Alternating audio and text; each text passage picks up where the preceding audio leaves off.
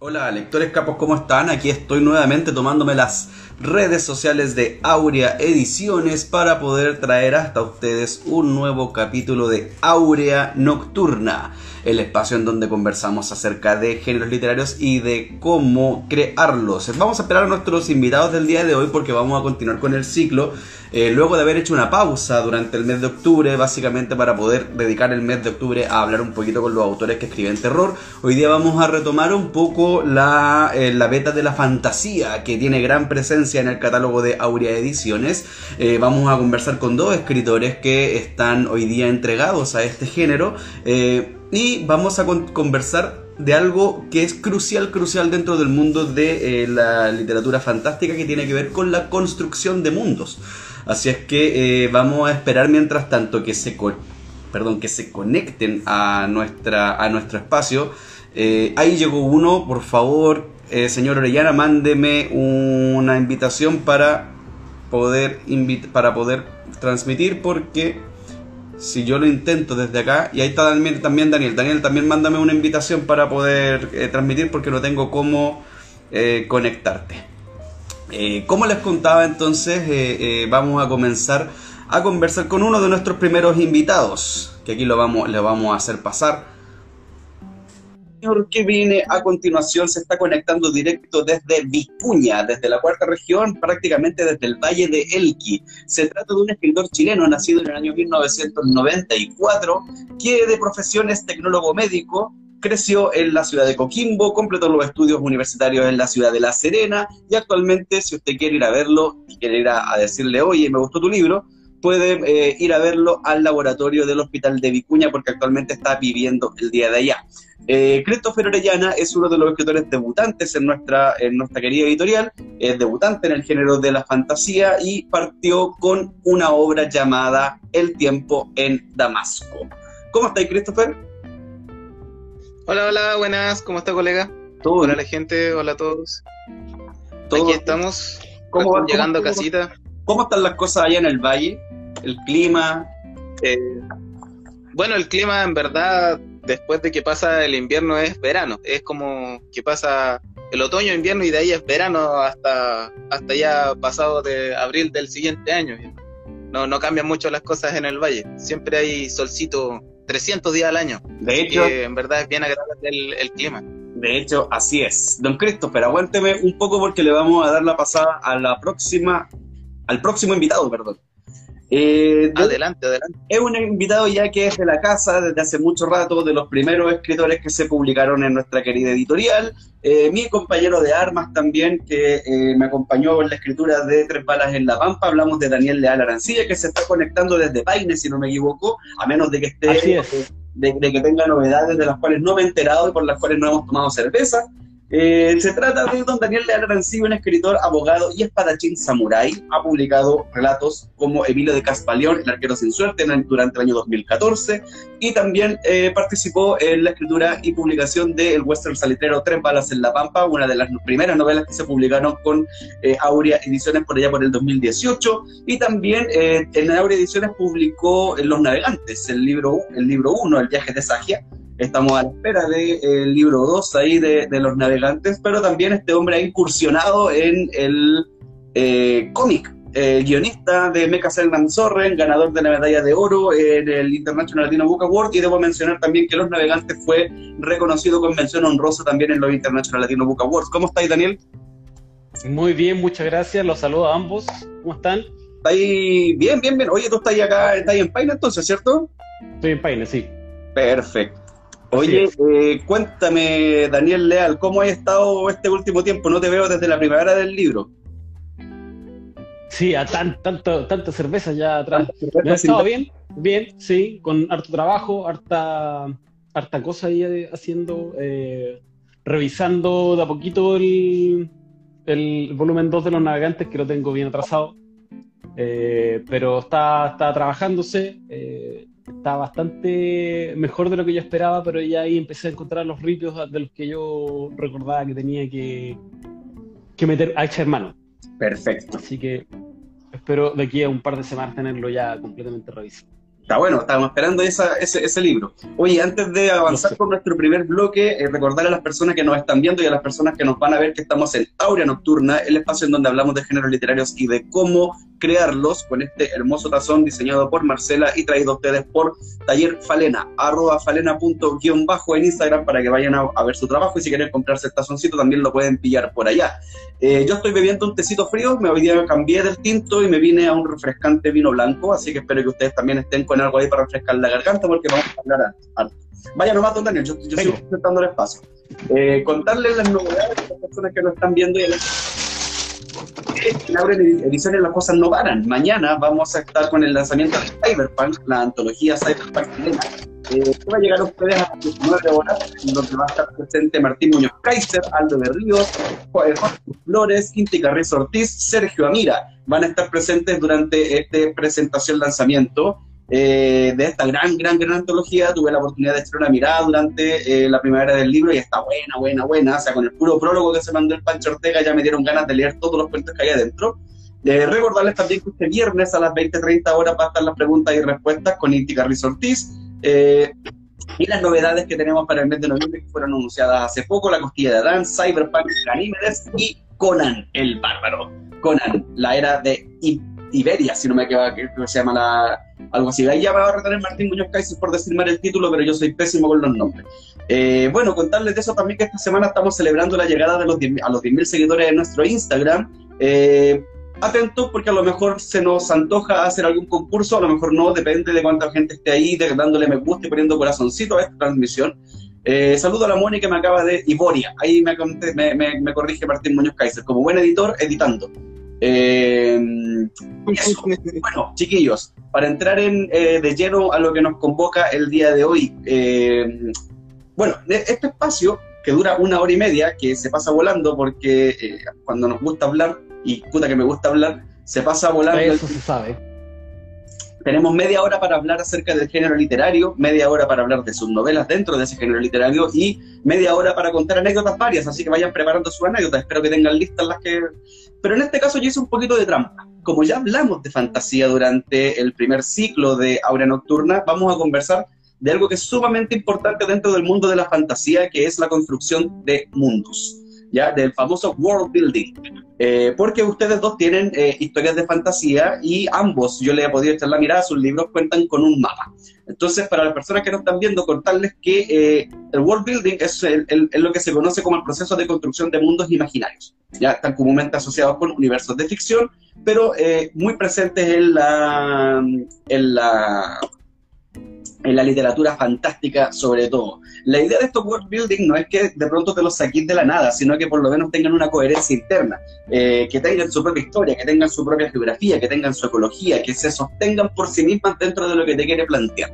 Entonces a mí me gustaría comenzar con el Christopher Orellana que nos cuenta un poquito de dónde, de, eh, de dónde eh, ¿De dónde viene esta fascinación por contar una historia que venga de un mundo creado? ¿Qué es lo que habías escuchado tú antes de sentarte a escribir una novela de fantasía acerca de esta locura que es crear, crear cuentos? O sea, perdón, crear mundos.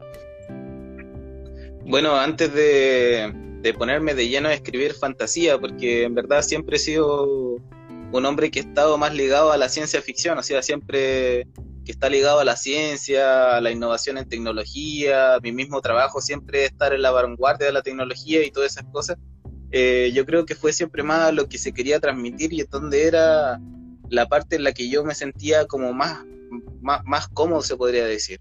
Y dentro de lo que es la fantasía tuve varias inspiraciones que se podría llamar modernas, con autores como Brent Weeks, que estuve muy obsesionado con la saga del, de ¿cómo se llama? Del Ángel de la Noche. y también con las novelas larguísimas que tuvo Patrick Rufus hace un tiempo atrás, que todavía esperamos la tercera entrega y esa cuestión ya es como que se ha diletado, diletado, diletado tanto que ya es como... Me voy a tener que leer los libros de nuevo para poder agarrarle todo el hilo que es correspondiente a eso. Pero, más allá de eso... Ese nunca ha sido, ese nunca ha sido problema. claro, no, no, es, precisamente el problema. De hecho, uno siempre encuentra conectores, palabritas, descripciones que siempre son interesantes y que aprovechan también para sumarse dentro de la historia.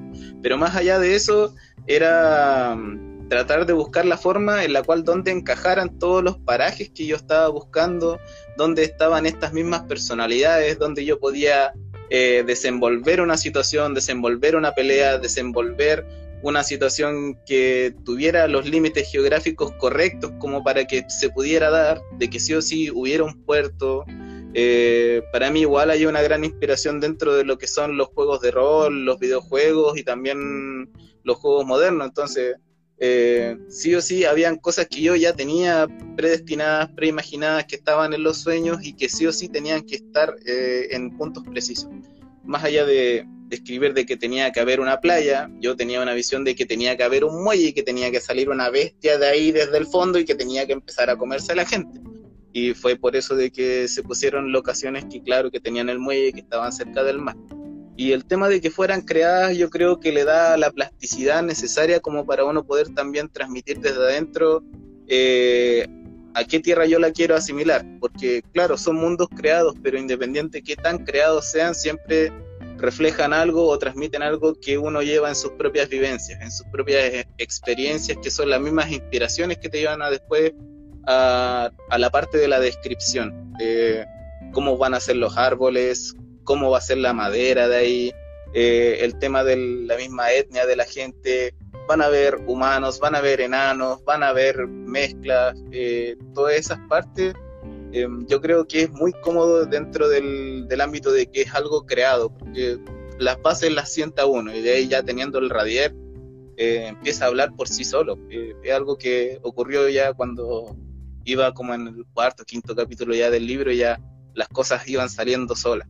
Perfecto. Y algo muy, muy interesante. Perfecto. Oye, y, en el caso tuyo, Daniel, tú que yo desde que te conozco, que sé que eres un fanático lector de mundos de fantasía, eh, uno de los tipos de literatura que te apasionan, eh, ¿cuál fue el primer mundo que te voló la cabeza? Que cuando tú lo leíste dijiste así como que, oh, loco, esta cuestión es algo que algún día en mi vida me gustaría lograr o intentar. A ver, no, no sé si al, nivel de, ambición de querer yo crear un, mundo de esas características con, todo ese entramado que no solo era un entramado de, una, construcción geográfica específica donde se desarrollara una historia, sino que tenía todo un entramado mitológico detrás, eh, fue Narnia, las crónicas de Narnia. Fue la primera... Eh, la primera aventura que me mostró un mundo completamente construido para desarrollar una historia de fantasía, eh, que, que, además era un mundo que estaba conectado con el nuestro en una época específica del, de la historia de la humanidad. y eso, es, esa mezcla, ese choque entre, o, esa, esa, conexión entre dos mundos tan disímiles y cómo en uno se movía el tiempo de una forma absolutamente distinta del otro, es algo que me marcó un montón. Eh, me, gusta, me gusta pensar en esa relatividad temporal entre dos universos que son distintos y que, coexisten eh, en, ambientes eh, paralelos, que no, necesariamente están físicamente en el mismo espacio, pero se conectan de alguna forma y te traen personajes e historias que se traspasan de un lado hacia otro. esa fue la primera historia con un, un, gran mundo, un gran universo construido en torno eh, que me, me, dejó bien, bien impactado. Perfecto. El, entonces podríamos hablar de Narnia. En el caso tuyo, Christopher, algún mundo que tú hayas leído cuando estabas más joven, cuando estabas chico, a lo mejor que tú dijiste así como que, oh, loco, a mí me encantaría tener mi propio, puta, no sé, mi propio Westeros. O sea, bueno, también leí las crónicas de Narnia en el colegio, pero nunca lo vi tanto como el tema de, los mapas. O sea, para mí nunca fue la ambición de crear un continente completo, sino que únicamente las condiciones, las locaciones para que se desarrolle la historia. Más allá del tema de la parte geográfica, quizás hay detalles de que sí me gustaría de que fueran en una península o que fueran una parte que es únicamente una planicie. Eh, más allá de eso, eh, yo creo que va más en, en las locaciones no, no, tanto en, la, en el esquema general, en el macro, una vez de que se empiezan a unir las partes, de que se da la parte de los viajes, de que empiezan a conectar la historia y las cosas, es como que recién tuve esa noción de que esto era lo que quería. Y antes de eso, eh, me quedó muy claro cuando leí el, por ejemplo, El alquimista. O sea, en, no hay una descripción de un mapa gráfico en la primera página del libro y de hecho no es un libro netamente fantástico, pero hay varias, hay muchas partes del libro que son bien fantásticas y que te describen también con algunas metáforas, algunas cosas, eh, situaciones bastante profundas. Entonces yo decía, se puede transmitir tanto sin siquiera eh, tener una noción de en qué lugar estoy, quizás describiendo parajes, un desierto, un bosque, la tundra, y sin necesidad de saber precisamente dónde estáis, pero sí saber hacia dónde vamos caminando. Y yo creo que ese es un punto importante también a ratos para los escritores que están recién, de que no se tampoco se detengan de, desarrollar una historia eh, si no tienen 100% claro qué es lo que ellos, hacia dónde quieren llegar en, en ámbitos de cuál va a ser nuestro cuadrado, cuál va a ser nuestra demografía completa. O sea, mira, de hecho, de hecho, qué bueno que lo mencionaste porque efectivamente cuando se habla de la construcción de mundo, y, vamos a entrar así como a la metodología de la construcción de mundo, hay procesos que, que, se han estudiado, que de hecho eh, hay, hay hartos ensayos acerca del world building, el mismo Tolkien tiene un ensayo eh, que se llama sobre los cuentos de hadas, ¿cachai? Que, en donde habla acerca como de este tema de la construcción de mundo y muchas veces él dice que a veces el mundo se crea eh, ni siquiera para poder utilizarlo dentro de la historia, sino que por un tema de o de disfrute personal o directamente eh, porque es entretenido saber que está ahí. Eh, y por lo mismo también hay, dos, dos, métodos que son como conocidos para poder armar mundos, que son por ejemplo el top-down o el bottom-up. El, el top-down habla de hablar acerca de crear el mundo desde arriba hacia abajo, y en el caso del bottom-up, el proceso inverso, que es crear el mundo desde abajo hacia arriba. Cuando hablamos del, del, top-down, estamos hablando de básicamente crear como las características generales. Saber en qué, eh, eh, por ejemplo, eh, tal como lo decías tú, si esto va a ser un continente, cuántas razas van a vivir en este continente, cuál va a ser el nivel de tecnología que van a tener los, los, los, los personajes, las, las razas, cuáles son las características de la geografía, las principales por lo menos, el clima, etcétera. o algún antecedente histórico. En cambio, por el otro lado, cuando tenemos el, el bottom-up, eh, en realidad el mundo lo partimos creando a la inversa, lo partimos creando directamente desde la trama que nosotros tenemos y vamos construyendo en base y en, y en función del detalle, como por ejemplo eh, la, la geografía local, la cultura, las tramas políticas, cuál es la estructura social, cómo son las relaciones de comercio, eh, un poquito más detallada, porque son las cosas a las cuales nosotros les vamos a entrar directo, directo a la trama, ¿cachai? Cuando nos sentamos a escribir, como le mencionaba. En el caso tuyo, Daniel, cuando tú armaste, eh, porque, porque los navegantes ocurre en el archipiélago de Camul, que es un archipiélago que tiene una, que te voy a, más adelante me gustaría que me contéis cómo, eh, qué, significa, qué representa, porque yo sé que tú tenías un trasfondo con eso. Pero cuando tú armaste eh, ¿cómo lo hiciste? ¿Elegiste la historia y empezaste a, armarla, a armar el mundo de abajo hacia arriba o, lo viste primero a grandes rasgos para poder meterte en el detalle? No, creo que la, forma de construir mundos de abajo hacia arriba se acomoda más a mi forma de contar historias. Eh, mis, historias son súper eh, son creadas en forma progresiva, no tan planificada, sino que avanzando, avanzando en la ruta que me, que me va marcando la, pauta, los acontecimientos mismos de la historia. Eh, me pasó, a ver, me acuerdo de, cuando estaba escribiendo Emilio de Casbaleón, iban surgiendo determinados hitos eh, de la geografía del, del reino que me llevaron a darme cuenta de que esto funcionaba muy bien en Chile. Pero no era Chile. Entonces la geografía del país iba a quedar representada por las, distintas regiones que tenía ese reino. Y de a poco fue creciendo, se transformó este reino en una sola, en un solo continente, en, en un pequeño continente, en una isla, y después había otro donde habían otras naciones, había otra raza también que formó parte de la, de la trama. Eh, con la que efectivamente había un conflicto, había una lucha de superioridad que era parte del, conflicto final al que se había enfrentado Emilio, eh, y todo eso fue surgiendo en la medida que se iba contando la historia. En Los Navegantes, en cambio, hay un entramado inicial que eh, era, consistía en tener la cofradía de navegantes, cuáles eran sus capacidades y la conformación del archipiélago, de la forma en cómo tenía que estar distribuido la idea fue desde el principio ahí que fuera una cantidad específica de islas que estuvieran ordenadas de una forma específica también, siguiendo un patrón, y que fuera construir, que, que la, la, forma de, organización o la forma de vida de la gente que habita estas islas fuera del, del centro hacia los bordes. O sea, en el centro nos encontramos con las grandes ciudades, donde está el, mayor desarrollo tecnológico, y hacia afuera nos vamos, a vamos encontrando eh, islas más rurales, islas donde se dedican a la minería, islas donde se dedican a la agricultura, donde se dedican al, al, ámbito forestal, etc.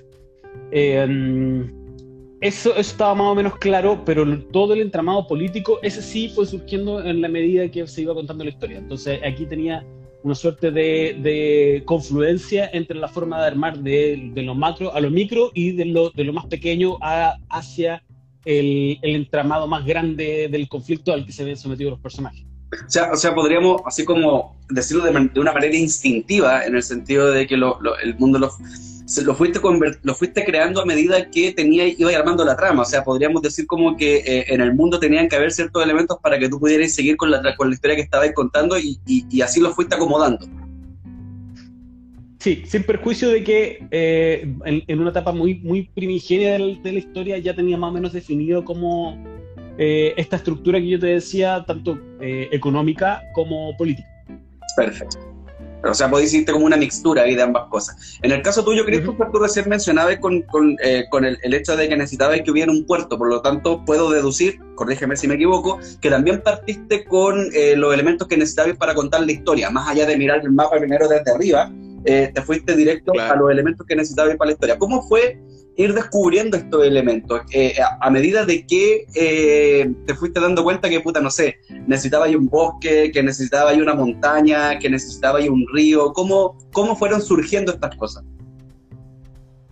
Eh, fue un choque entre conocimientos, lógica y emociones.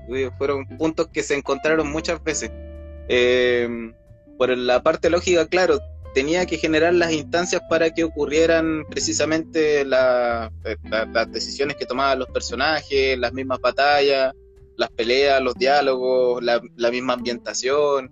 Eh, y muchas veces chocaban con las cosas que yo quería, no sé, uno, claro, está recién escribiendo, quiere de lleno poner todo lo que se te ocurre en un libro, pero de a poco le va quitando porque hay cosas que simplemente no tienen lógica, o sea, por ejemplo, en mi libro hay una sociedad que se esconde en la niebla, que tiene cazadores y que ellos sí o sí se mueven a través del bosque. Y a mí me encantan los sauces, pero claro, no es como que vaya a ver a un cazador ahí agarrado de la ramita del sauce, porque son muy, muy, son demasiado endebles, se van a caer, no va con el entorno, los sauces también necesitan agua, la parte de la lógica no apoyaba esa parte.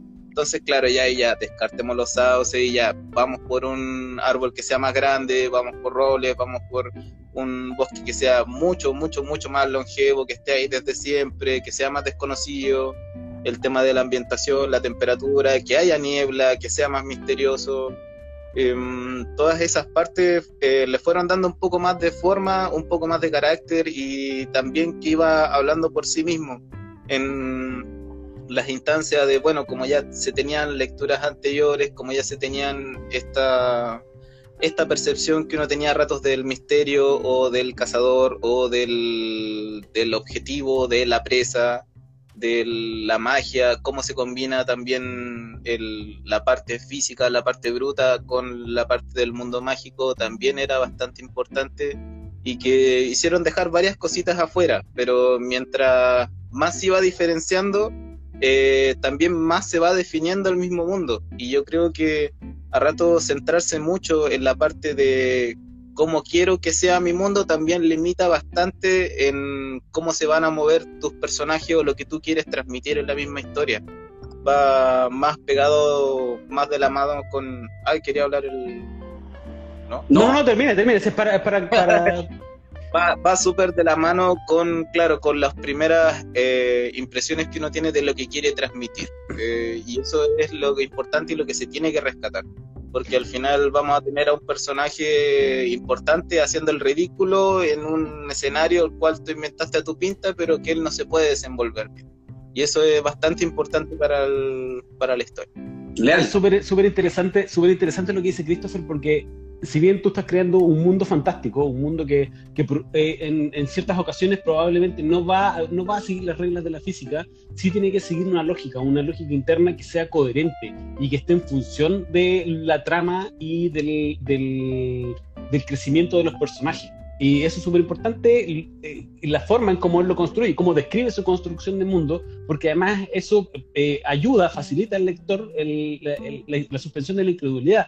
Si, si tú me dices que hay un cazador que está escondido arriba de la rama de un sauce, me perdiste, me perdiste porque, porque claro, yo ya no voy a poder seguir creyendo que tu historia de, tu historia de ficción funciona porque ya rompe con una regla lógica. Ahora, si es un, si es, un ser mágico que. ¿Ah? Tengo un ejemplo. es un ser mágico que flota. Tengo un ejemplo no, pero... en, en el, el, Tigre y el Dragón, la película de artes marciales china, con los, artes, con los artistas marciales Eso, a ese mismo va a llegar. Los Esa wea es preciosa estéticamente. Es hermosa. Eh, como es ¿no? audiovisual, no es importante explicarla. En cambio, en una novela, tienes que explicarla. O, o por lo menos. Claro, ahí, ahí uno se la compra para poder entender. O sea, hay un trasfondo, nosotros sabemos que son grandes guerreros, nosotros sabemos que tienen técnicas que les permiten escalar las paredes, correr a través de las paredes en 90 grados, etcétera, y por lo tanto se puede deducir que estos personajes y estos guerreros son capaces de balancearse en el en, los juncos. De hecho, hay una escena en donde, que es preciosa, en donde se ven corriendo y tocan el, agua y corre sobre el agua. Eh, pero tal como lo dice Daniel, es parte de la, de la coherencia interna del mundo. O sea, en ese mundo eso pasa. Ya, si, si, me estuviesen mostrando eh, la verdadera China feudal, probablemente yo no lograría entender eso. No, no, tiene, tiene, que ser, tiene que ser coherente. Ese, ese, o sea, todo lo que ha dicho eh, Christopher debieran tomarlo los escritores noveles para tomar atención, eh, tomar nota de que el mundo que están creando no, no, no puede responder a, a, una, a, una, cosa ilógica, aun cuando sea fantástico. Sí. O sea, importante para recalcar, claro, nuestros personajes pueden tener ciertas aptitudes, pueden ser en desarrollo, también pueden ser personajes así ultra mamadísimos, desarrolladísimos, así como a lo pero independiente de eso, igual siguen estando dentro de un mundo que independiente sea o no sea fantástico, igual tiene leyes, igual hay gravedad, igual tenemos eh, el sinfín de cosas, o sea, si estáis en la arena y estáis en un desierto, olvídate de que vaya a encontrarte un oasis en cada paso que tú des necesariamente para que el guion apoye al personaje. O sea, si está en un desierto, tiene que pasarse, tiene que pasar calor. O sea, de si está en un bosque, se va a perder. De partida, esos son cosas que sí se tienen que tener eh, consideradas. De partida es súper importante pensar en los biomas justamente cuando estáis armando una historia, porque si efectivamente teníamos una, un planeta desértico, hablemos de Arrakis, por ejemplo, eh, o Tatooine en el caso de Star ya lo mismo. Eh, hablemos, Hablemos, eh, si la acción ocurre en un desierto, eh, es súper descabellado, y, te lo digo como persona que creció en el desierto, eh, hacer que toda la acción de los personajes ocurra en el día. ¿Cachai? O sea, si vaya a ser un desierto, puta, ocupa la tarde-noche para que los personajes hagan su weá y en el día que se refugien, que busquen escapar del calor, ¿cachai? que, cosas que tienen un poquito más de sentido. Eh, a menos que aparezca un tema mágico por ahí que les permita generar agua en cualquier momento, y es donde justamente vamos a entrar a conversar ahora, porque Leal se me adelantó un poquito. Eh, vamos a entrar al segundo bloque de nuestro espacio de Aurea Nocturna, este lugar en donde conversamos acerca de géneros literarios y cómo crearlos. Estamos en las redes sociales de Aurea, ediciones en eh, Aurea Nocturna, y vamos a conversar acerca de que mañana tenemos el lanzamiento y la presentación de Cyberpunk, mañana a las 19 horas, en el Facebook de Aurea Ediciones, esta antología de cuentos de Cyberpunk que está, pero maravillosa. Tuve la oportunidad de una ojeada y está imperdible. El viernes vamos a estar a las 20.30 con Inti Carrizo en preguntas y respuestas acá mismo, en Aurea Ediciones, eh, Aurea Channel. Y eh, contarles también que eh, estamos con grandes novedades para este mes, como por ejemplo La Costilla de Adán, Cyberpunk, eh, Ganímedes, que viene de la Sori Balmaceda, y el gran, gran batacazo de Aura Ediciones, que es Conan, eh, la edad de Iboria, eh, que, ya quiero puro ponerle las manos encima, estoy esperando, eh, ansioso, mañana me voy a parar afuera de una librería, esperar a que llegue el camión de Aurea a dejar el libro, porque de verdad que me lo quiero puro comprar. Para las personas que lo están viendo, igual pueden ir a www.aureediciones y pedirlo ahora. Vayan corriendo porque se van a acabar rápido. bueno, contarles entonces que eh, en este momento entramos a, hablar directamente de sus libros, ¿ya? Y justamente Leal mencionaba algo súper importante que tiene que ver con la construcción de mundo tiene que ver con el tema de las reglas físicas, ¿ya? Eh, cuando nosotros creamos mundos, cuando creamos historias, tenemos que tomar una decisión. ¿Vamos a tener sistemas mágicos que van a funcionar o vamos a regir nuestro mundo por las leyes de la física que conocemos o vamos a regir nuestro mundo por las leyes físicas, pero también las vamos a combinar con sistemas mágicos. En el caso de ustedes, Leal, el mundo que yo te leí en Los Navegantes, a pesar de que es un mundo que se rige por las reglas físicas que conocemos, también tiene eh, un elemento extraño que es este concepto de las islas que flotan y que no sabemos nunca en dónde, en dónde están flotando. Y en el caso de eh, Christopher, en el tiempo en Damasco, en el reino de Damasco, existe la magia. Eh, Christopher, cuando tú creaste el sistema mágico, ¿qué fue lo más complejo de crear este sistema mágico para tu, para tu historia? Porque eh, una de las cosas que más se ven en fantasía son estos sistemas mágicos medio descompensados, en donde la magia no tiene ni un costo. Y por lo tanto no tiene una limitante. Y eso al escritor le cuesta mucho porque después no sabe cómo controlarla. ¿Cómo fue para ti trabajar con un mundo que tuviese eh, reglas mágicas? Claro, el, ese en verdad es, un, es uno de los puntos, yo creo que más importantes, porque uno diría, ya bueno, yo con un báculo y con una persona al frente puedo hacerlo explotar, pero en verdad uno espera de que no sea así, porque si no, cualquier chango va a venir pescar un báculo y te puede reventar al personaje de un rato para otro. Hay que siempre tener en cuenta de que no son tan solo nuestros personajes los que van a estar utilizando la magia, también los enemigos y para eso mismo también tienen que tener ciertas limitantes, deben tener ciertas reglas para que no sean usadas tan a la ligera. ¿Y, en, tu mundo, cómo funciona la magia? Eh, va regido en, en, en, varias cositas. Primero, en el tema del conocimiento. O sea, no cualquier persona puede llegar y hacer magia. Tiene que haber un, un cierto grado de aprendizaje para que esta persona pueda ejercer la magia. Lo otro que también va ligado a un tema de sangre, de la misma sangre. O sea, hay ciertos tipos de bestias que pueden ejercer magia. No cualquier duende puede hacer magia.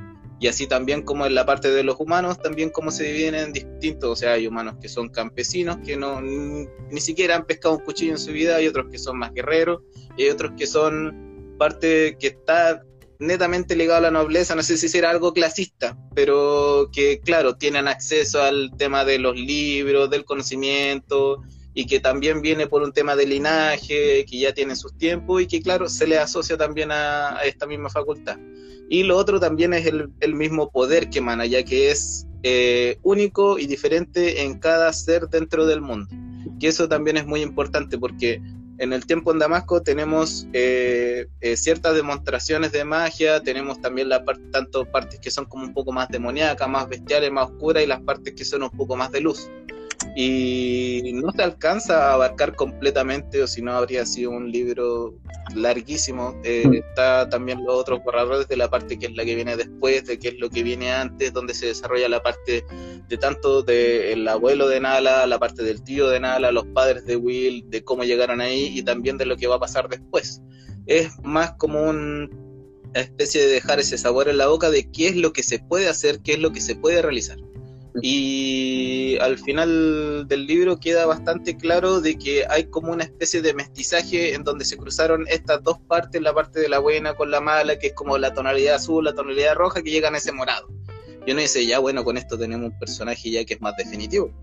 Pero no se termina de explicar esto, no se termina de desarrollar. Hay por ahí dentro del, del, del del mismo relato hay un cuadro donde aparecen los cazadores, están los, los magos también, de que te describen de que claro, de que en el pasado ocurrieron más cositas y precisamente son las cosas que se van a abarcar en los siguientes títulos de cómo se ocupaba la magia antes. Esta magia también proviene de otro que es más ancestral aún, que proviene de una raza y que también se, no tan solo la parte del conocimiento de la sangre, también tiene que ir ligado a un tema espiritual. Y eso, todo eso son cositas que se tienen que ir abarcando ya dentro de los siguientes títulos que va a tener eh, esta misma saga. Perfecto. Oye, y tú, Daniel, tú trabajáis con un mundo eh, que pareciera ser un mundo normal. Eh, la única gran diferencia es este tema que tenéis las islas flotantes y los personajes. De hecho, tú lo mencionáis en tu historia, los personajes no saben sobre qué están flotando. Porque, y, aquí esto yo me lo aventuro, no saben por qué está flotando porque en realidad como siempre ha sido así nunca se lo han cuestionado. Eh, ¿cómo, ¿Cómo? Pero antes de eso, solo para quedarme con una idea, porque tú tenías una, una, construcción en tu mundo con, la, con el código Fibonacci. Cuéntanos un poquito de eso. Primero, ¿por qué las islas tienen esa disposición? Y segundo, eh, ¿dónde radica la decisión de armar esta historia de fantasía en un mundo que tiene eh, reglas normales, pero tiene este, eh, esta, primero estas dos cosas, algo que es steampunk, que echaba yo mucho de menos en una novela en Chile, que, se ocupara la tecnología basada en, el vapor y eh, estas islas flotantes, que, no, que no sabemos en realidad dónde están flotando y por qué están flotando. Ah. A ver, la disposición de la, de la o, más bien este entramado numérico que tienen las islas eh, es, una obsesión que vengo trayendo hace tiempo, el usar esta, esta eh, progresión eh, casi como, como una firma dentro de lo, del libro. No está presente en, Emilio, eh, pero en algún momento me vi escribiendo unos guiones para un, un audio teatro y esta fue la primera vez que, que utilicé esa, esa progresión y eh, una de había un diálogo en uno de los capítulos eh, que estaba armado con sílabas en que usaban la progresión de Fibonacci. Y, y el, archivo donde yo estaba trabajando, ese, ese diálogo en particular estaba guardado en una tarjeta de memoria que se rompió y lo perdí para siempre. Chucha.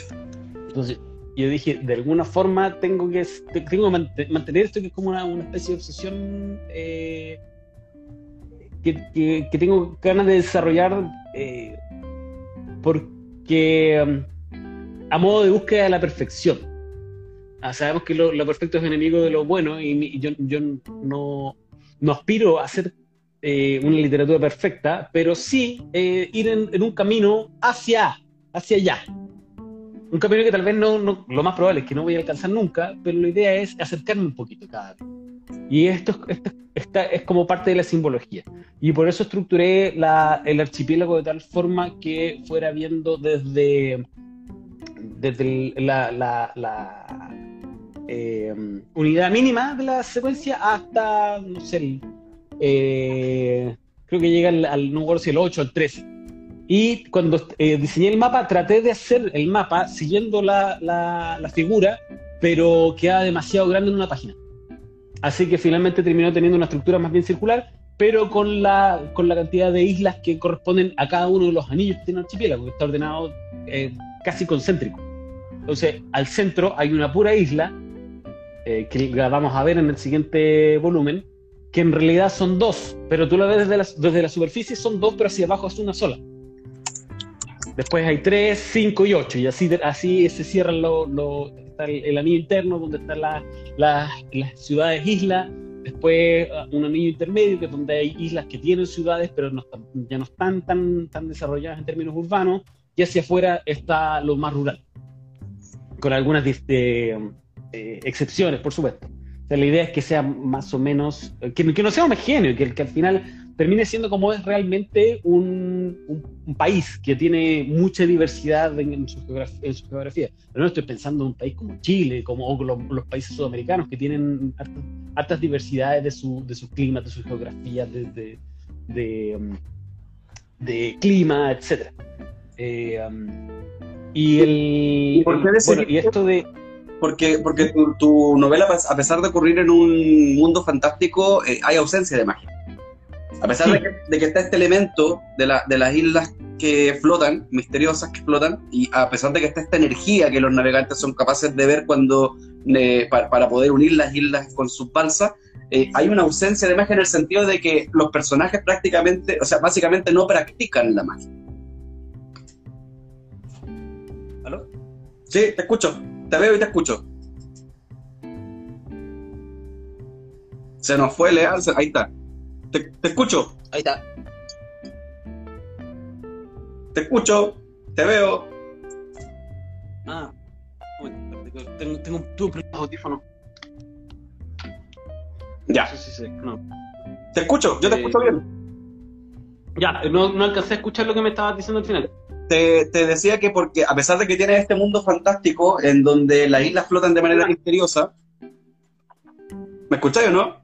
Sí, te escucho. Ya, eh, a pesar de que tienes este mundo fantástico en donde las islas flotan de manera misteriosa y que están unidas por estas líneas de energía que los navegantes son capaces de ver y por lo tanto por ellas transitan, eh, los personajes no hacen magia, no practican la magia, no, no, hay, en, ese, en ese caso hay, hay, ausencia de magia en este mundo fantástico. Eh, ¿Por qué decidiste trabajar de esa forma eh, con tu novela de fantasía eh, steampunk, que me gusta decirlo en la feria? No, es una decisión consciente, no tengo ganas de usar magia. meterse con la magia es un tema muy complejo. Eh, si, como decías tú, si no lo sabes usar bien, puedes arruinar toda la obra. Eh, no, no me, leí grandes obras con magia, o sea, las mismas crónicas de Narnia, eh, después El Señor de los Anillos. En El Señor de los Anillos él usa una magia súper racional. Eh, tú ves poca magia, los seres son mágicos, pero ves poco uso de la magia. ¿Por qué? Porque la magia es peligrosa. hace, hace no mucho tiempo atrás tuve la fortuna de, leer las novelas de Derramar de Úrsula K. Le Guin, y ahí la magia tiene un costo, y el costo es, tremendo. Eh, entonces, de repente es mejor, si, si no tienes la, seguridad de que vas a poder manejar bien la magia, ya no como mago, sino que como autor, que tal vez de alguna forma eres, eres este, el, ser todopoderoso que crea el universo y que crea la, vida dentro de la obra, eh, la puedes terminar arruinando. Y, y además como que perdí con el tiempo fui perdiendo un poco el interés en, en la literatura de, magia y espada. Si tú te das cuenta, yo tampoco uso espadas, no, hay espadas en mi libro. Ni en Emilio ni en, ni en, ni en Los Navegantes, no hay espadas, no hay magia. Eh, si leemos Sorren, tal vez podemos, podemos llegar a pensar que tal vez hay magia, pero, pero tiene un componente más chamánico, eh, chamánico mitológico que mágico. Y es raro para un eh, no tener, ah. es raro para un espadachín no usar espadas en su historia. Por lo mismo que digo de la magia, usar, usar una espada es complejo. Las espadas tienen eh, tienen un componente de, o sea, son, son un arma que es bien funcional y es básicamente que supera a todas las demás que no sean armas de fuego. Eh, entonces, habitualmente el que es un muy buen espadachín les va a terminar ganando todos los demás. No, no era la idea. Eh, aquí prefiero, por ejemplo, prefiero que los navegantes utilicen un puñal y un látigo y, que tengan este aspecto de Indiana Jones. Eh, que los hace más aventureros que, que magos. Prefiero esta, el personaje que es aventurero. Sí, sí de hecho hay harta aventura. ¿Ah? Y es, hay harta aventura, y eso es algo que más adelante te voy a mencionar, que una de las cosas que me llama la atención de los navegantes es que la aventura encuentra a los protagonistas, no, no la van a buscar. Eso, es algo que me parece muy interesante también de lo que, de lo que hiciste ahí. Eh, pero antes de entrar a eso, eh, otra cosa importantísima del world building tiene que ver con la cosmología.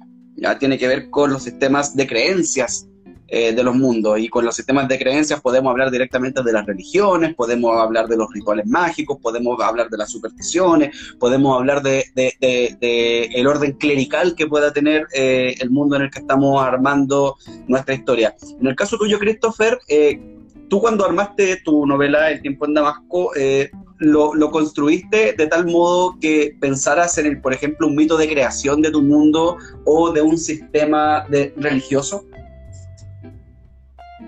No, eh, bueno, cuando fue creado el mundo se pensó de que se tratara de, entre comillas, de, parecer más o menos a la actualidad que se desarrolla para que los mismos personajes también tuvieran esta misma sensación de la actualidad de que se encuentran más o menos perdidos. O sea, eh, sabemos de que hay una, hay, estamos bastante alejados muchas veces de la parte de la creencia, también como de la parte de creerle a la parte política. Y es por eso mismo también que tenemos esta situación de las castas que, que, simplemente se arruinó, de que llegó una invasión, de que los monstruos dejaron la embarrada, de que entre comillas es como que eh, eh, para decirlo, sin ofender a nadie, ¿ah? eh, para decirlo, es como que hubiera desaparecido la capital del país, desapareció Santiago de Chile, así como, ¿qué pasaría en esa instancia? ¿Qué es lo que harían las regiones? ¿De qué forma se ordenarían? ¿O simplemente ellos andarían por aquí, por allá?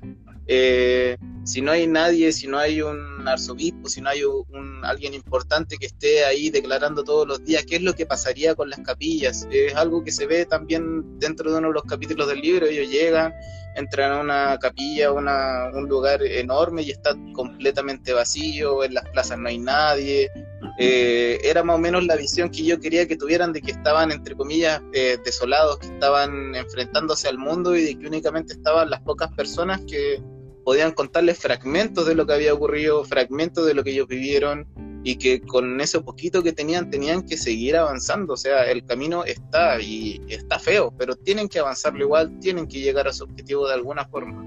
Y era más o menos eso lo que yo quería transmitir de, que está un poco eh, desapegado de todas esas partes porque uno de que no, no le aportaba mucho a la historia y lo otro era de que también reflejaba un poco la realidad de que muchos vivimos, que independiente de qué tanto uno pueda aportar en esos ámbitos, en la parte social, política, religiosa, en verdad no influye tanto a tu día a día, a tu trabajo, a lo que te gusta hacer, a lo que, lo que uno más se, se desenvuelve.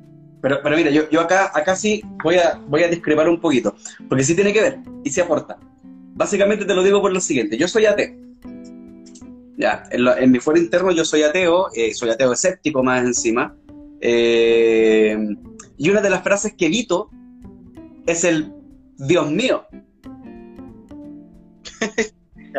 Cuando estaba escribiendo algún diálogo, por ejemplo, de tus personajes y había una exclamación de ese estilo, ¿se te pasó por la cabeza eh, que los personajes, no sé, pues tuviesen que decir por Arda? En el caso de, de, no sé, pues de hablar de un dios en particular, o por Alá, o, lo que sea, o, el, o por Cthulhu, el nombre que le hayas puesto a tu dios. Porque ahí sí te afecta en el día a día. Y, te afecta en una wea súper sencilla, que es un modismo, que es un algo, lenguaje coloquial, ¿cachai? ¿Cómo, cómo, cómo lo manejaste dentro de tu mundo? Porque, porque con la ausencia o, con la decadencia, por decirlo de alguna manera, del sistema religioso, igual hay un impacto cultural que queda dentro de tu mundo. Claro, o sea, una de las partes que benefició eso era de que, bueno, el, uno de los personajes principales no tenía nociones más o menos de lo que era la religión o cómo funcionaba, de quién era, qué era lo que estaba pasando ahí. En su momento, cuando tuvo la interacción, ni siquiera le interesó preguntarte qué era eso. Eh, y por otra parte, claro, tenemos a nuestra otra protagonista, que es el personaje femenino, de que tampoco se da el tiempo de explicar las partes de la situación, ni tampoco tiene estas expresiones por la misma educación que, que tuvo, que, pero claro, en el momento que está escribiendo, igual no se le pasaron los. Sí, por el amor de Dios y esas cositas, y claro, después uno se devuelve, corrige y así como, no, si ya no pongamos eso. Tampoco puedo poner un disparate eh, y uno idea la forma en, tener que redactar ese, ese pedacito del párrafo para que, claro, no esté la parte. Yo, de hecho, vengo de un colegio de monjas. y encuentro que es una bastante buena disciplina. De hecho, las monjas son secas matemáticas mejor profe de matemática que tuve fue una monja. Eh, pero, ¿cómo se llama?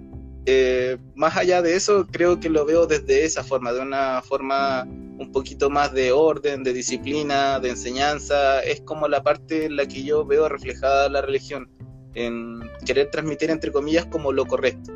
Eh, y dentro de eso fue más o menos donde se, se desarrolló un poco, pero no, no se le dio más, más, ¿cómo se llama? No se le dio más contenido a esa parte, por lo menos en la, en la primera entrega. Dale, dale. Y en el caso tuyo, Leal, porque eh, en, el caso tuyo tampoco hay mucha presencia de Dios. Yo no sé si tiene que ver con que tú seas ateo y lo hayáis querido crear así, eh, pero hay poca creencia del sistema eclesiástico, o sea, de hecho no está descrito dentro de los navegantes del sistema eclesiástico. Eh, ¿Nos podéis contar por qué tomaste esa decisión? Más que una decisión, yo creo que es una falencia. Eh, Básicamente porque al, yo, yo, no, yo no soy yo soy agnóstico. Eh, prefiero, prefiero a mí me, me ayuda más eh, mantener la mente abierta que, que negarme a creer. Eh, pero eso, eso implica que yo tampoco creo en, los rituales eclesiásticos ni, ni, tengo mayor afinidad con ellos. y, esa misma creencia o, esa falta de creencia como que se cuela y yo tomo la decisión, eh, la decisión consciente de no incluir eh, creencias religiosas, por lo mismo. Eh, yo tengo una cierta concepción de el, origen del mundo de los navegantes, pero no tiene, no tiene nada que ver con, o al menos no hay una explicación divina para eso, y nadie, nadie la conoce en el, en el mundo. O sea, el único que, la, que sabe o tiene esta noción de cómo surgió este mundo soy yo. Eh, y, puede, y probablemente no va a ser explicada porque no es necesario que se explique, pero, pero forma parte un poco de la, de la ambientación incluso, si se quiere. Sí, bueno, y, y te da a ti también el espacio suficiente para poder jugar con las tramas.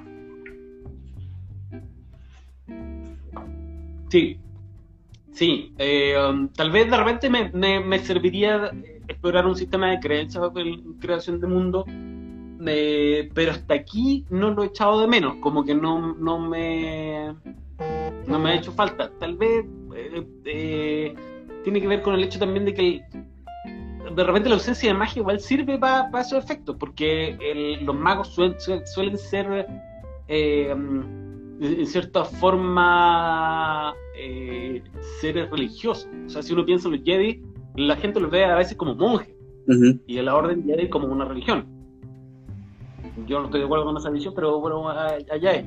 Bueno, la creencia en la fuerza, creencia también eh, eh, eh, que dentro del universo Star Wars está bien, por lo menos estaba bien documentado, sobre todo en el mundo en el mundo expandido, que en el universo expandido que había, que estaba súper explorado este tema de, de, la concepción de la fuerza como un mito. Claro. Algo que no se veía y que no se podía palpar. Exacto, exacto. Eh, lamentablemente en las películas de vino en una cuestión que te permitiera justificar cualquier burrada que se le saliera de los cojones a los guionistas, pero bueno. Eh, cosas, que nosotros tenemos que aprender que no son parte de un buen world building. O sea, un mundo que estaba tan bien construido, arruinarlo de esa manera es porque tenéis poquita habilidad, amigo, poquita habilidad. Eh, oye, pero quiero entrar ahora. Ah, dime, dime, dime. No, es que era. Disney dice: el que tiene plata hace lo que quiere y se acabó. Todo el rato, y nosotros estamos cagados, tenemos que consumir lo que nos manden porque hoy día son dueños de casi el 70% de la industria de ¿cachai? Entonces, eh, hay, hay un temazo ahí, porque dentro de la literatura hay una buena construcción de mundos y hay unos mundos súper interesantes, no solamente en la fantasía, porque el world building no es exclusivo de la fantasía, de hecho en ciencia ficción se ocupa mucho el, world building. En, en, el caso, eh, y acá eh, para ser un poquito autorreferente, eh, y entrar al tema de la geografía, por ejemplo, yo estoy escribiendo una novela de ciencia ficción de nuevo, que la concebí como una novela de aventura de ciencia ficción y ya la estoy convirtiendo en una novela de ciencia ficción dura porque uno es cuadrado, uno es cuadrado y trata de que todo calce. Eh, y estoy calculando hasta la órbita del planeta Ross 128 para poder saber cómo los personajes perciben el día, cuántas horas les duran sus días. ¿Cachai? Para, para que los personajes sean capaces de hablar en, en, sus unidades de tiempo y no en las de nosotros, ¿cachai? Eh, hasta en eso, hasta en eso que es tan básico como... Estoy calculando la, la órbita de pasar cuánto dura el año. Eh, no, es, que, es que eso me va a también permitir saber cuánto dura el año, me va a permitir saber cómo, cómo perciben los días, porque si calculo la órbita, puedo también tener, tener los conceptos de rotación, saber cuántas horas dura se demora el planeta en, girar, etcétera, ¿cachai? Que afortunadamente hay unos simuladores astronómicos bastante precisos hoy día que nos permiten tener esa información. Eh, pero, pero es algo que probablemente cuando estáis construyendo tu mundo no te la preguntáis desde de, un principio, que es algo que el Martín, por ejemplo, el editor que tenemos en Aurea, eh, siempre dice, cuando tus personajes salen a la calle y miran al cielo, que ven? ¿Cachai? Eh, entonces es algo tan sencillo como eso. y en el caso de la geografía, tú recién, Christopher, mencionabas con este mundo que creaste del, del reino de Damasco, hay, algo súper interesante con el tema de la geografía y tiene que ver con que los mundos sean, eh,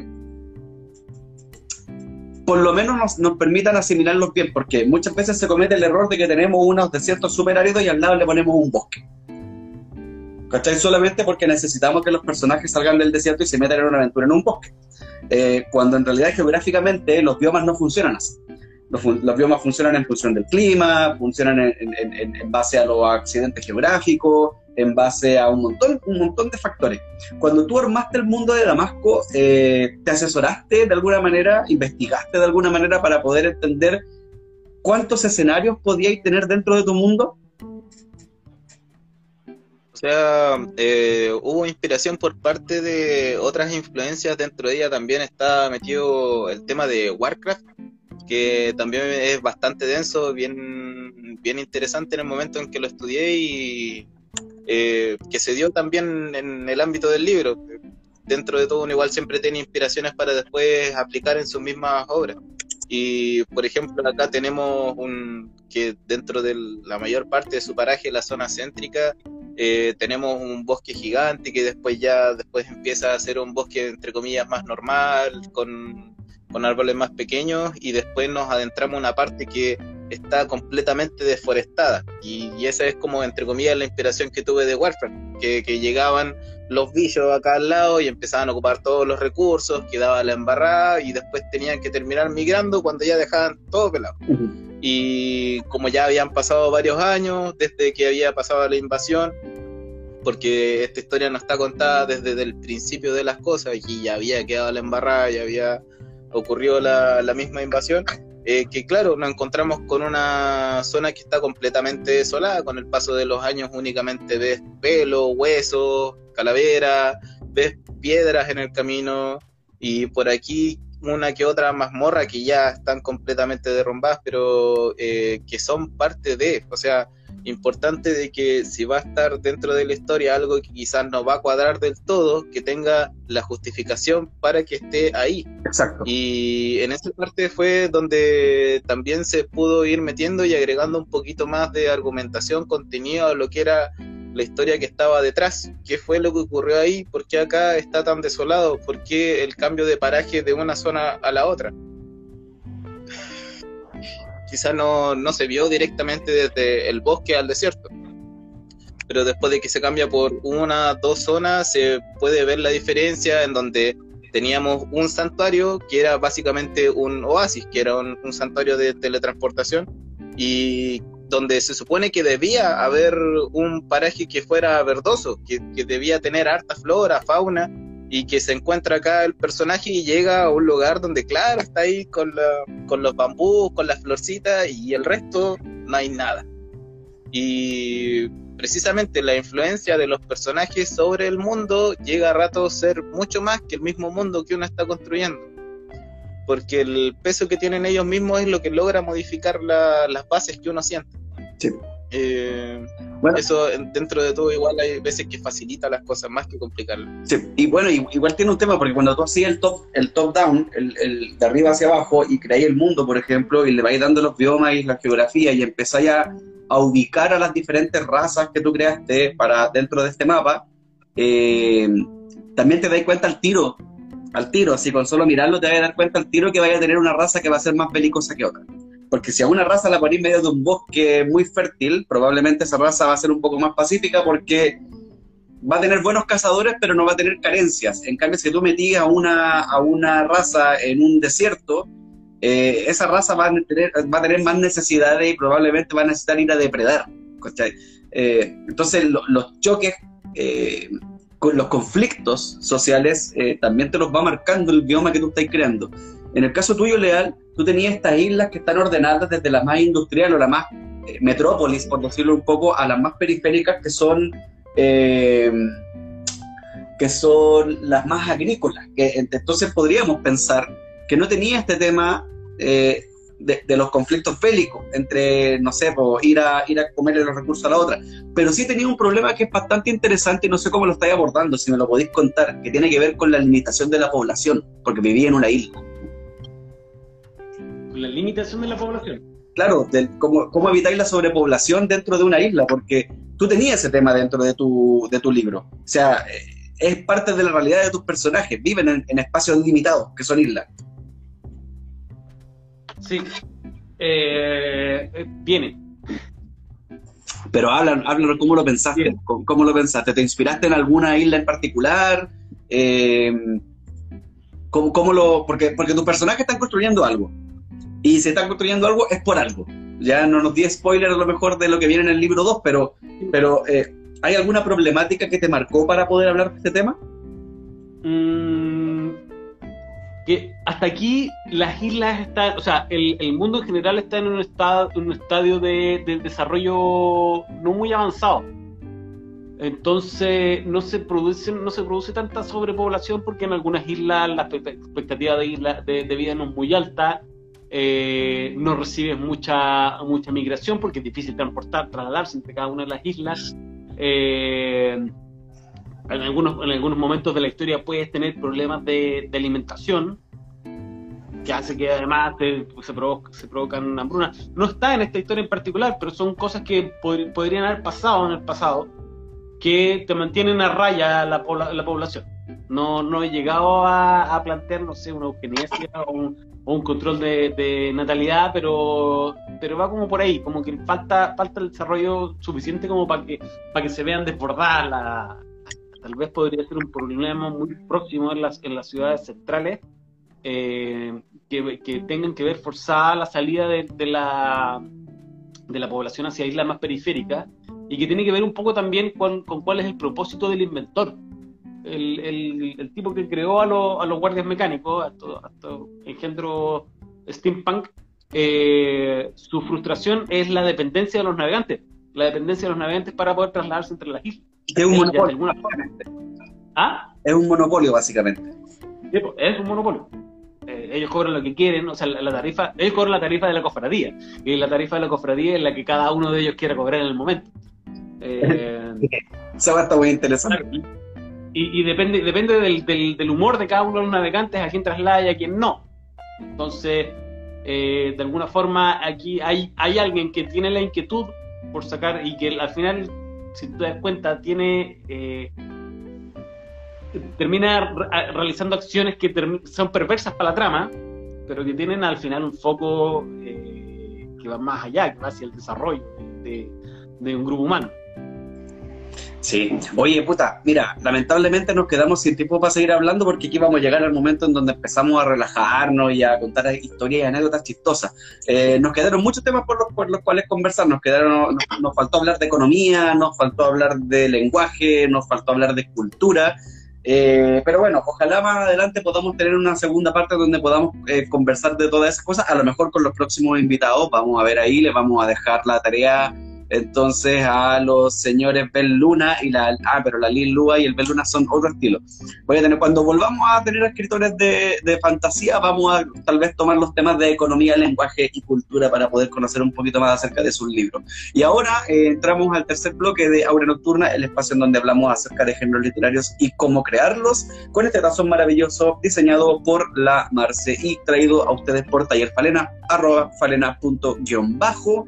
Eh, recuerden que mañana tenemos el lanzamiento y la presentación de Cyberpunk, eh, donde vamos a estar conversando acerca de esta bella antología de cuentos Cyberpunk que Aure Ediciones trajo para ustedes a las 19 horas en el Facebook Live de la editorial. El día viernes vamos a estar con Inti Carrizo en preguntas y respuestas a las 20-30 horas acá en este Aurea Channel de Instagram y eh, contarles también que hemos llegado a los 10.000 seguidores en Instagram, por lo tanto es muy probable que si ustedes le dejan mucho corazoncito y mucha, mucho me gusta a esta conversación, tengamos algún tipo de sorteo en donde podamos regalarle algo interesante. Recuerden también que tenemos para este mes de noviembre grandes novedades como la costilla de Adán, eh, Cyberpunk, Ganymedes, o Ganymedes, como me retaron por ahí que se decía, me mandaron un audio por interno, eh, y eh, Conan, Conan, la era de Iboria, que está espectacular, yo quiero puro echarle una mano a ese libro porque la pura portada me dice así como que esta cuestión promete. Y lo básicamente es porque es el Conan clásico, no es el Conan de, no sé, no, es, no es Momoa, no es Schwarzenegger, eh, no es Marcos Arroyo, es el Conan clásico y esa cuestión yo la quiero puro, puro leer. Eh, entonces, continuamos. Eh, este es el momento en donde nos relajamos, nos despeinamos, en donde destapamos otra cerveza, es que puede aguantar su modulación. A mí todavía me queda vinito. ¿quién, quién, tenga alguna...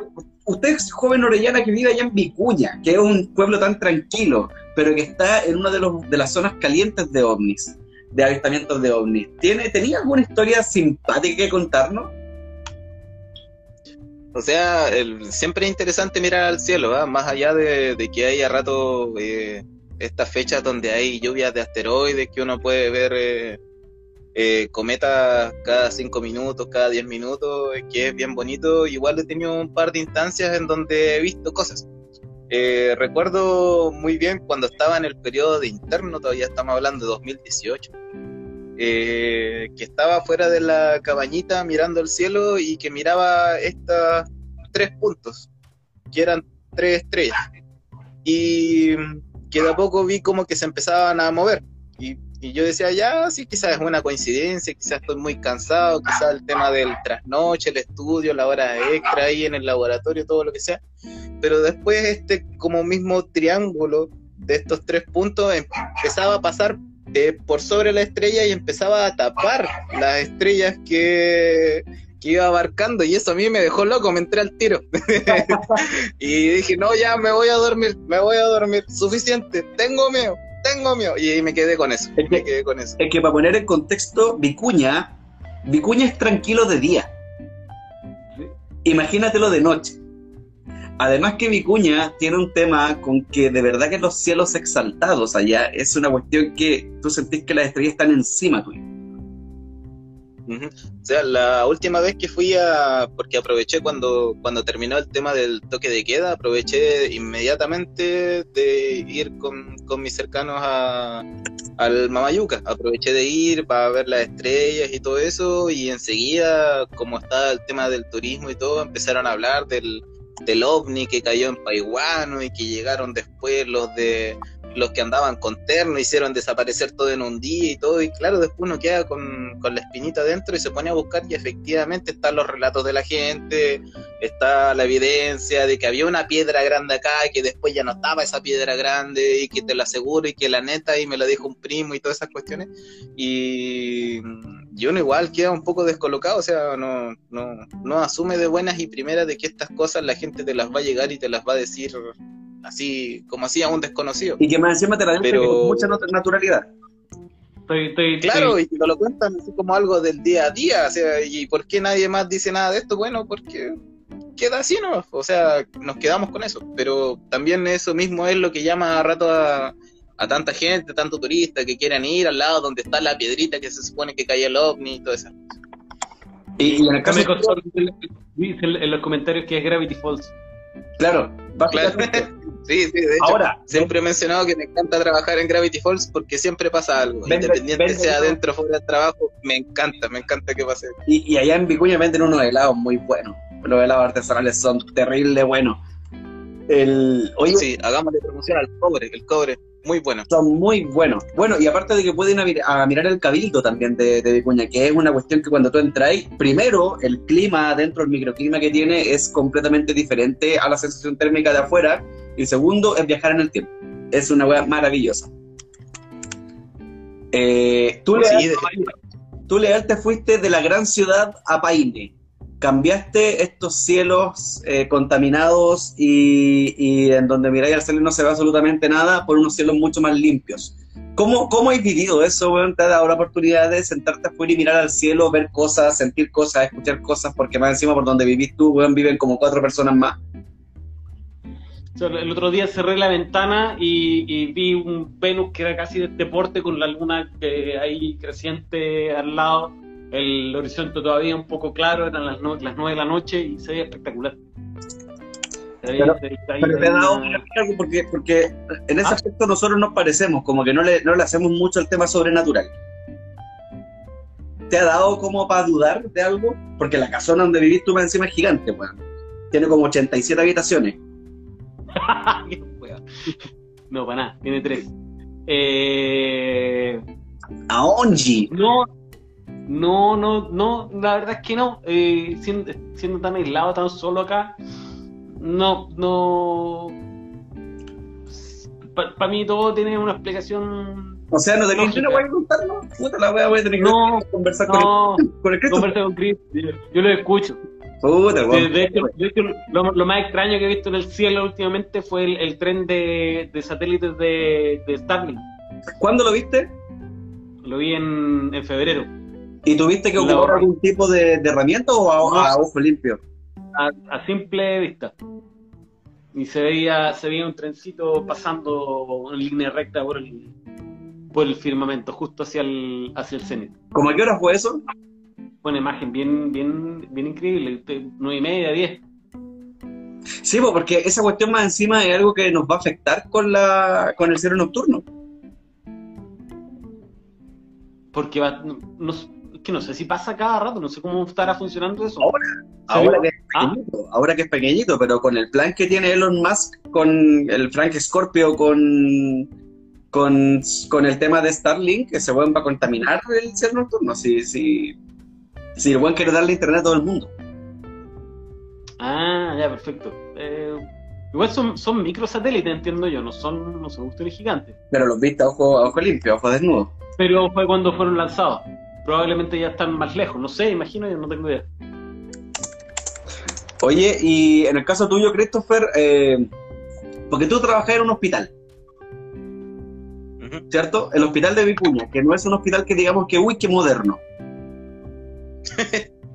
no, no, de hecho, ¿cómo se llama? Dentro del laboratorio hay un, una de las murallas que está dentro de la sala de proceso, que le llamamos nosotros, que es donde se, realiza todo en la parte de análisis.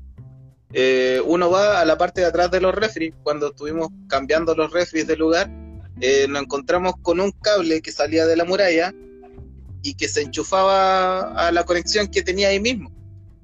Y decía simplemente no tocar. Preguntamos a la secretaria de dirección, preguntamos a dirección, preguntamos a los funcionarios más viejos, y preguntamos al tecnólogo que estaba antes ahí, que era una persona que llevaba 40 años trabajando ahí, y ¿por qué no se puede desenchufar esa cuestión? Dijeron, no, eso no se desenchufa, no preguntéis, pero no lo tenéis que desenchufar. Y quedó ahí. Hay cosas que son así de hospitales viejos que simplemente no se pueden cambiar y que tienen que quedar así.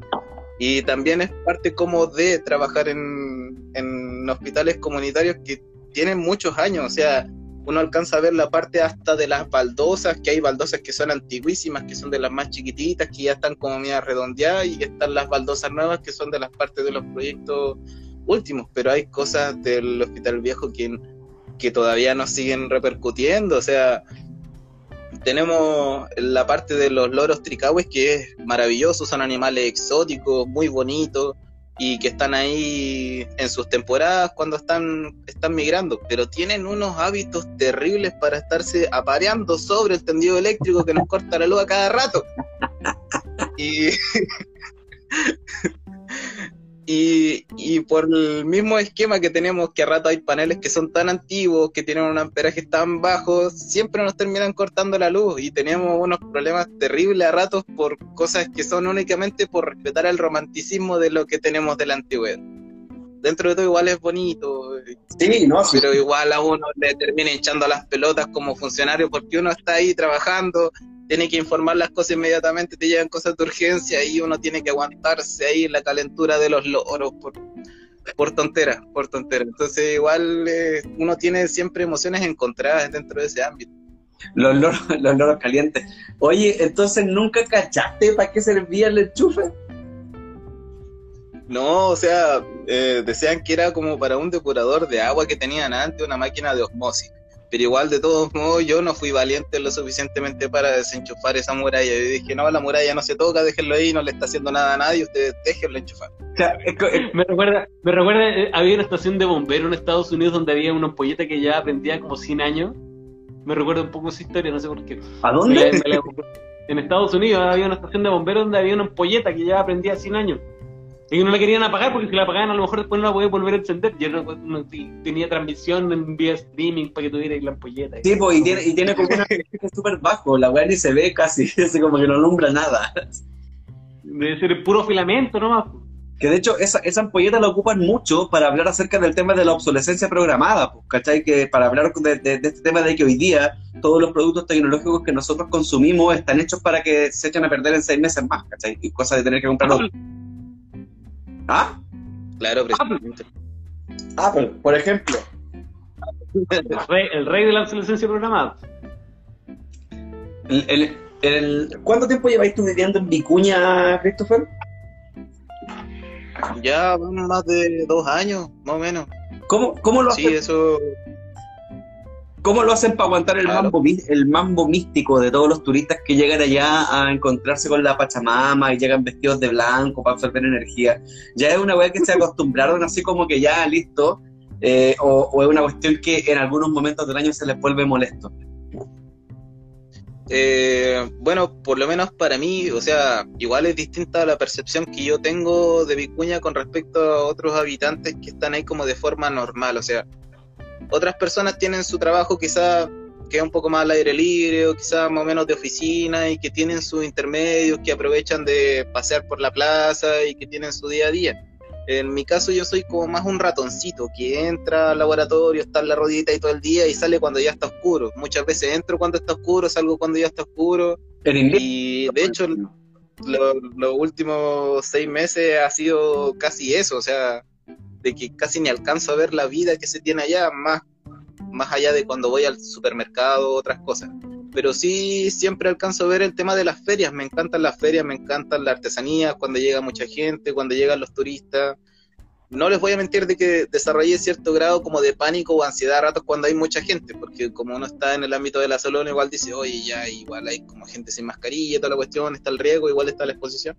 Pero uno mismo se pega las cachetadas y dice, ya, bueno, de a poco hay que volver a lo que es la normalidad pero dentro de todo igual yo encuentro que la gente se mide, o sea, no es como que lleguen aquí, lleguen a Vicuña y voy a andar en pelota en la plaza, no, si igual lo esperan como a su instancia o se van a un camping más arriba en Paiwán o van a Pisco y aprovechan como de hacer sus actividades que son más recreativas. A rato se ven expresiones culturales o expresiones artísticas en la plaza y que son cositas que uno alcanza a ver que igual se, uno queda a gusto con esas cositas porque al final siempre le dan vida a estos parajes que son un poquito más, más locales, más rurales, con gente que igual es más sencilla. Eh, y eso me, agrada harto, de que dentro de todo el contexto igual siempre hay un grado de buena aceptación por estas cosas que a rato no lo encuentra tan dentro de lo común. No, además, pero, pero sí.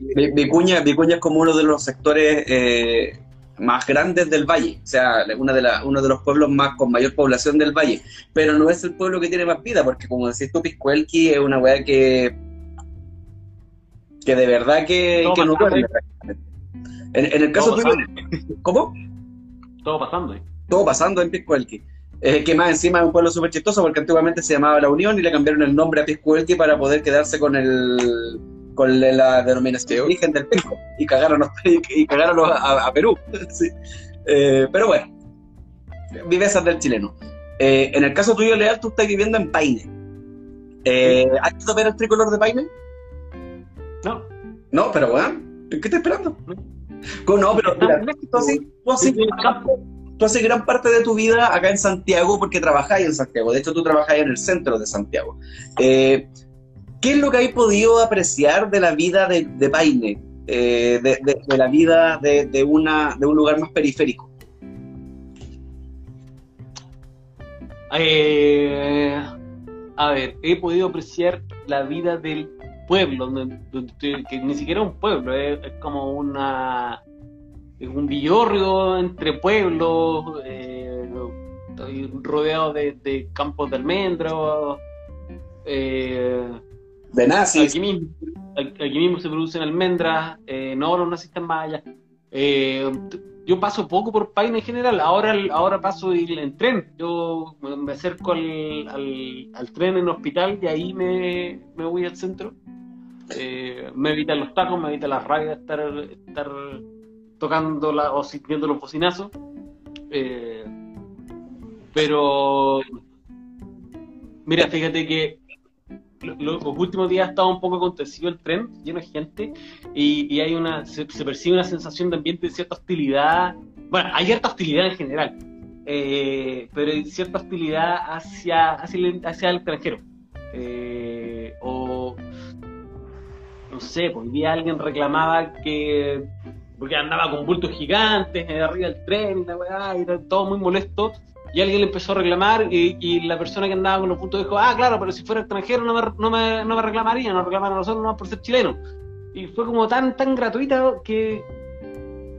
Tan gratuito y en un lugar donde... Ya, claro, esto era una estación central, era por acá pero, pero finalmente váyase a la periferia, igual te moviéndose fuera de Santiago, donde se supone que debiera ser menos hostil el asunto y parece que no es tanto, estamos como todos bien, bien cagados de la cabeza, esa es la verdad, tengo como...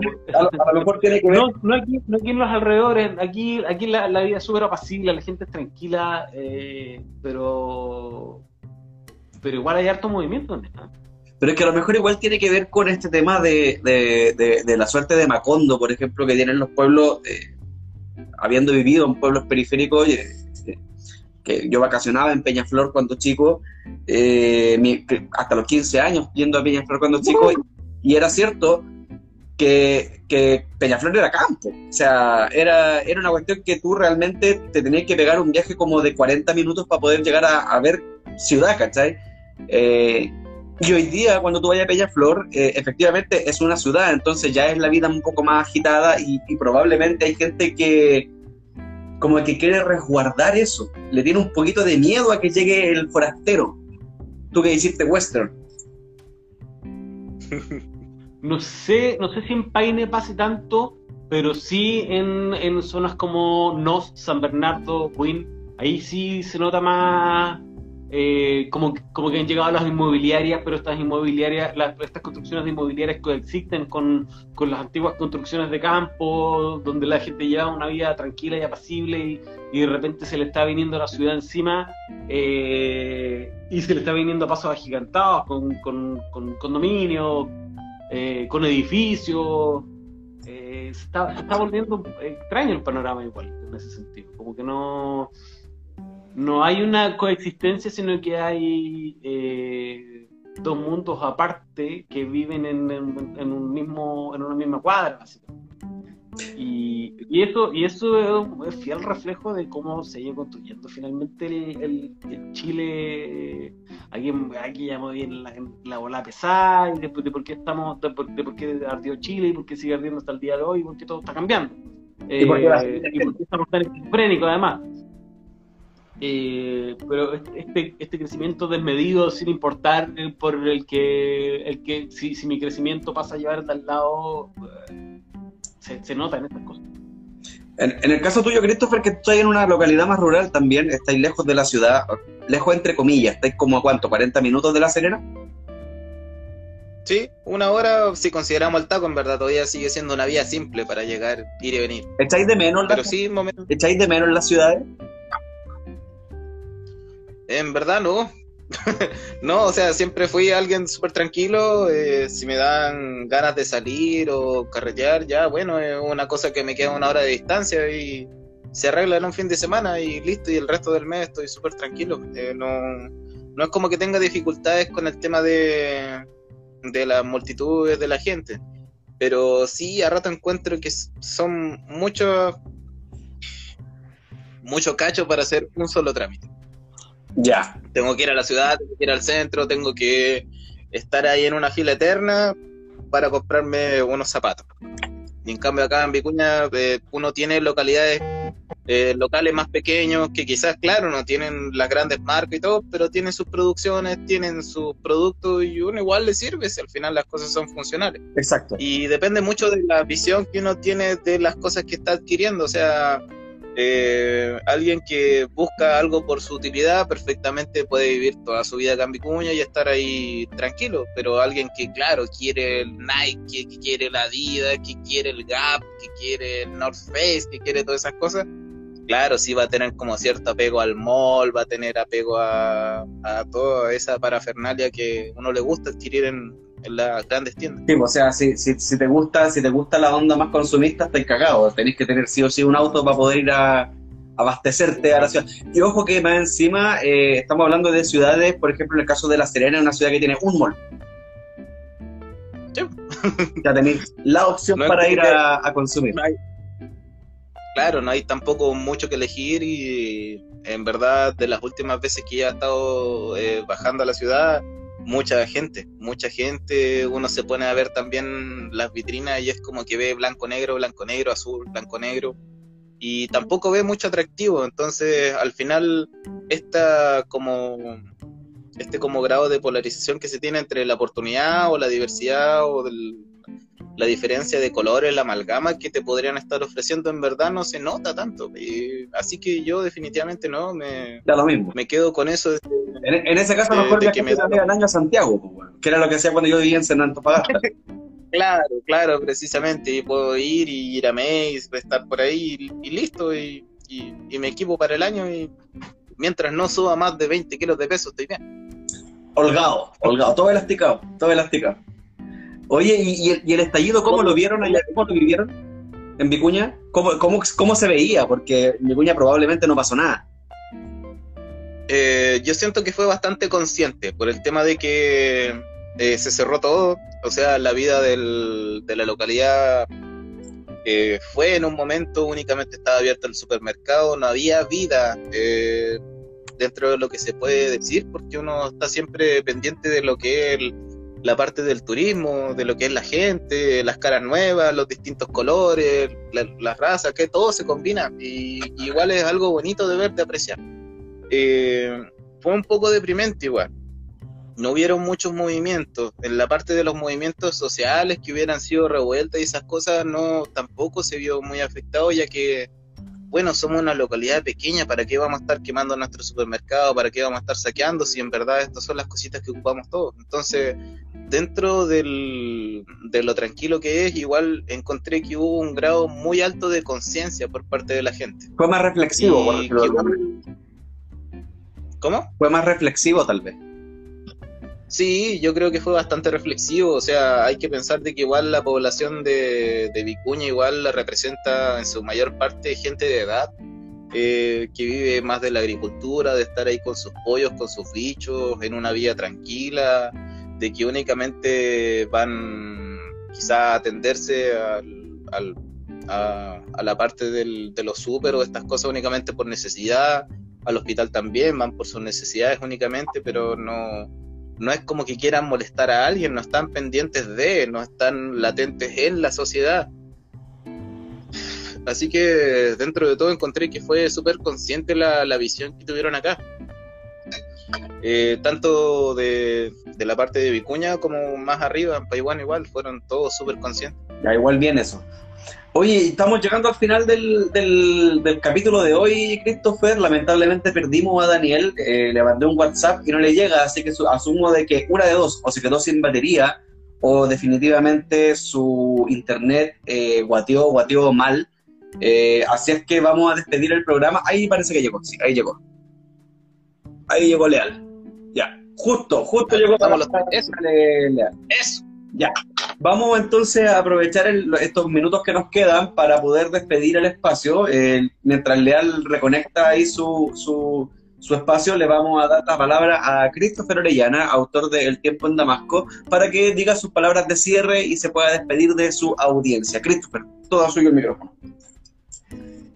Eh, bueno, a toda mi gente, a toda mi tribu, a todas las personas que incluyen mi círculo, darle un abrazo grande, gracias por el apoyo también por la promoción, por todo el, cariño que me entregan igual, o sea, uno trabaja dentro de esquemas que son eh, bastante agotadores dentro de lo que es el ámbito laboral, sobre todo en lo que es la APS, que uno siempre tiene que estar entregando mucho más de lo que uno debería.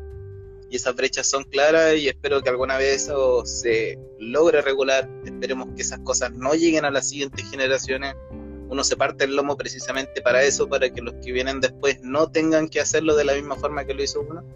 Y se agradece eso, la comprensión de que estén siempre ahí, de que estén siempre apoyando y de que estén siempre viéndolo a uno como una clase de, de ejemplo, a pesar de la edad, a pesar de la distancia, a pesar de todo eh, es algo que uno vive agradecido y que vive también con ese cariño dentro del cocoro que siempre se va a estar eh, en gratitud con la gente que siempre está apoyando. Eh, más allá de eso, nada, agradecerle a ustedes también. Son donde ustedes son de los grandes también, ya tienen sus libros en el cuerpo ya, tienen la sangre con hematocrito ya de cincuenta y tantos, así que aguantan ya aguantan varias, varias cositas que quizá uno aún todavía no está preparado. Así que espero seguir empapándome del conocimiento de ustedes y del, de los siguientes que sigan llegando a la editorial. Pues, seguir compartiendo. Maravilloso, Christopher. Muchas gracias también a ti por la participación. Don Daniel Leal, el micrófono es suyo para que pueda hacer sus palabras de cierre y despedirse también de la gente que vino a verlo y que los va a ver en, en esta hora nocturna.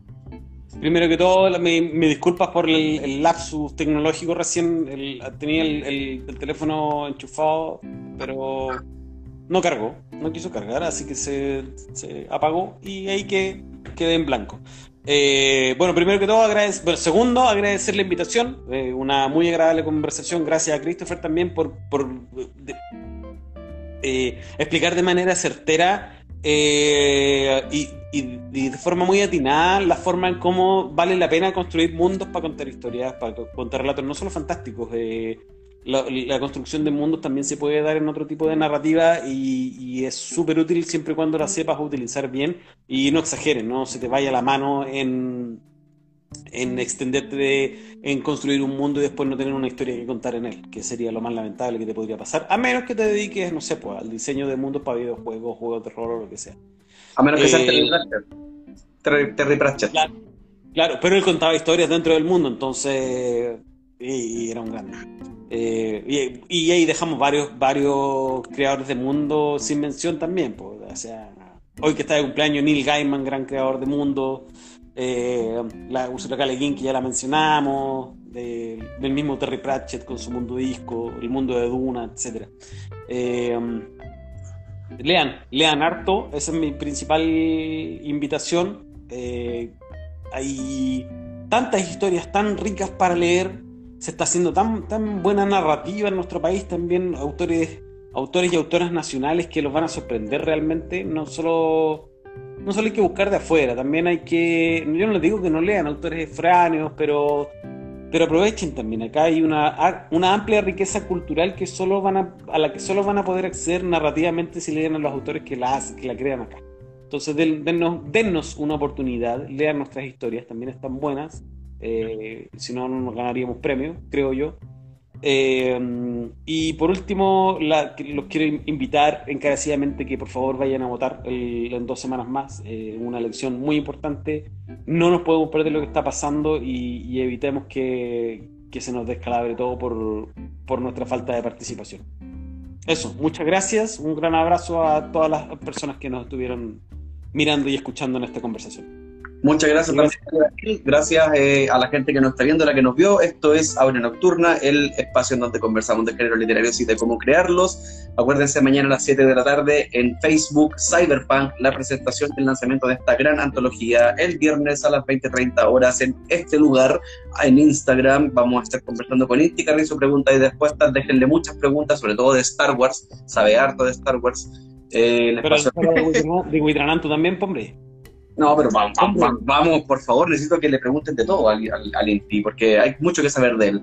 Eh, y vamos a también recordar que estamos con los lanzamientos de la que ya fue, La Costilla de Adán, Cyberpunk es mañana, luego viene Ganimedes, y finalmente terminamos con eh, este gran, gran, gran, gran sorpresa que fue Conan, eh, la edad de Moria, que es un hitazo y va a ser un hitazo. Me uno a las palabras de Daniel Leal, vayan a votar el domingo 21 eh, es mucho lo que, está, lo que está en juego, no solamente eh, para poder reforzar y ejercer la democracia que tantos años nos costó recuperar, eh, no le podemos dar cabida nuevamente al fascismo en este país, por lo tanto vayan a votar, sean responsables con su voto. Y espero que nos veamos pronto. La próxima semana vamos a estar conversando, si todo sale bien, con Don Ben Luna y con la Lynn Lua desde Calama y desde El Salvador, no, viento, desde Miami si todo sale bien. Así es que eso, mucho éxito, gracias por acompañarnos, nos vemos pronto. Esto ha sido Aurea Nocturna. Adiós. Un abrazo. Chao, gracias Hugo. Nos vemos.